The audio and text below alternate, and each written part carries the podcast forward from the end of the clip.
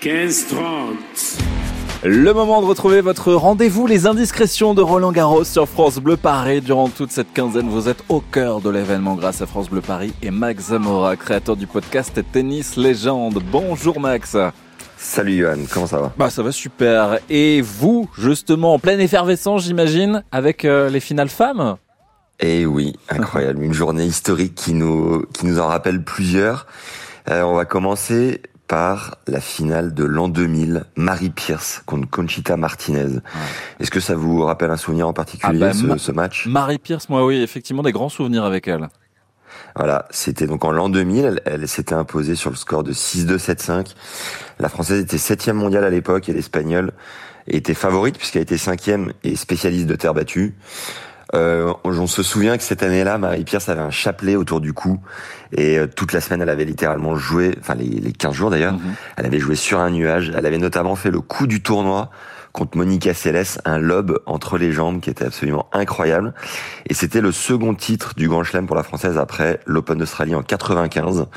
Donc voilà, un peu de patriotisme, mais c'était quand même... euh, Moi j'avais 10 ans, c'était oui. quand même un régal. Ah non mais le régal toujours au rendez-vous, c'est vrai avec euh, Marie Pierce. Autre finale femme qui a marqué?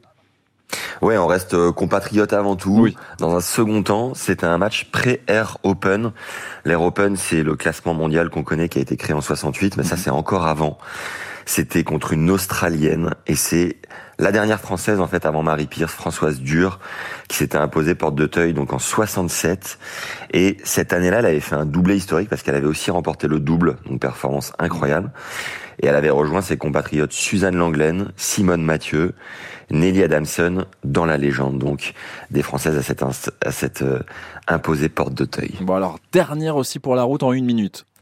Alors dernière énorme bataille, c'était en 2001, Jennifer Capriati contre Kim Clijsters, l'américaine euh, qui avait été demi-finaliste à 14 ans au tournoi. Je sais pas si vous vous rendez compte, elle Mm. battait tous les records de précocité. Incroyable. Et là, c'était tombé euh, un peu comme Agassi à l'époque euh, dans le dans la drogue et l'alcool. Je pense que le succès euh, un peu trop précoce avait été dur à gérer.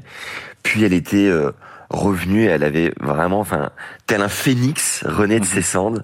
En 90, elle était euh, championne olympique.